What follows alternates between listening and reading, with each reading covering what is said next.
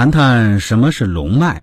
四，除了三大河流之外，还有东北的黑龙江、松花江、辽河、鸭绿江、图们江、嫩江；西北的塔里木河、额尔齐斯河、雅鲁藏布江、澜沧江、怒江；东部地区的淮河、海河等等。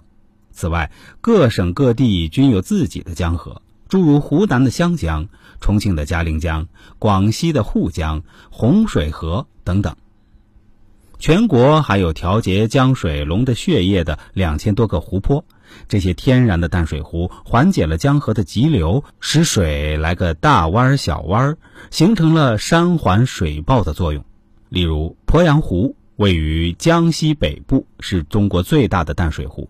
长江到这里打个大弯儿，水注入鄱阳湖，使江西的风水地理成为全国之冠，成为全国的三大才子之乡，也就是江苏、湖北、江西。居于湖北、湖南中间的洞庭湖，也在长江中游的弯曲处，所以湖南人杰地灵，人才辈出。我们根据湖南省内的地形图来看，湖南有龙凤呈祥之形。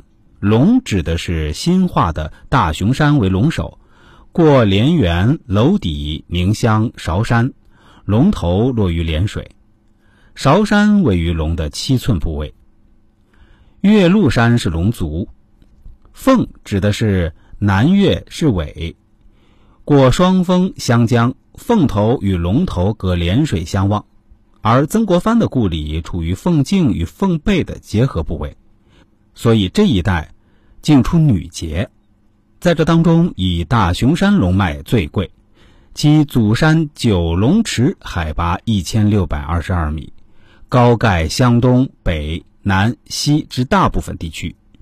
九龙池顶原有一池，周围有九条山脊，每一条山脊下有一股泉。二十世纪七十年代末的时候还有泉水流出，现在已经基本消失。山是龙的势，水是龙的血，因而龙脉离不开山与水。自古以来，山环水抱之地都是风水宝地。即便是抛开风水学、龙脉说的观念不谈，任何人在这种山奇水秀的环境中成长，生活都未免不是一种和谐和乐的享受。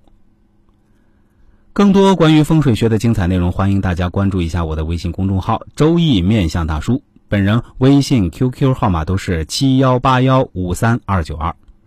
我们这个节目呢是风水知识、面相知识、八字知识结合着来说的，希望大家也不要感到奇怪，因为这些知识根本就是不分家的。当然，我这里面更侧重的是面相。明天我就跟大家讲述一个我奶奶给顾客算命看面相的故事。了解我的朋友应该也知道，我看相的本事。就是从我奶奶这里学来的，朋友们，我们呢下期节目再见。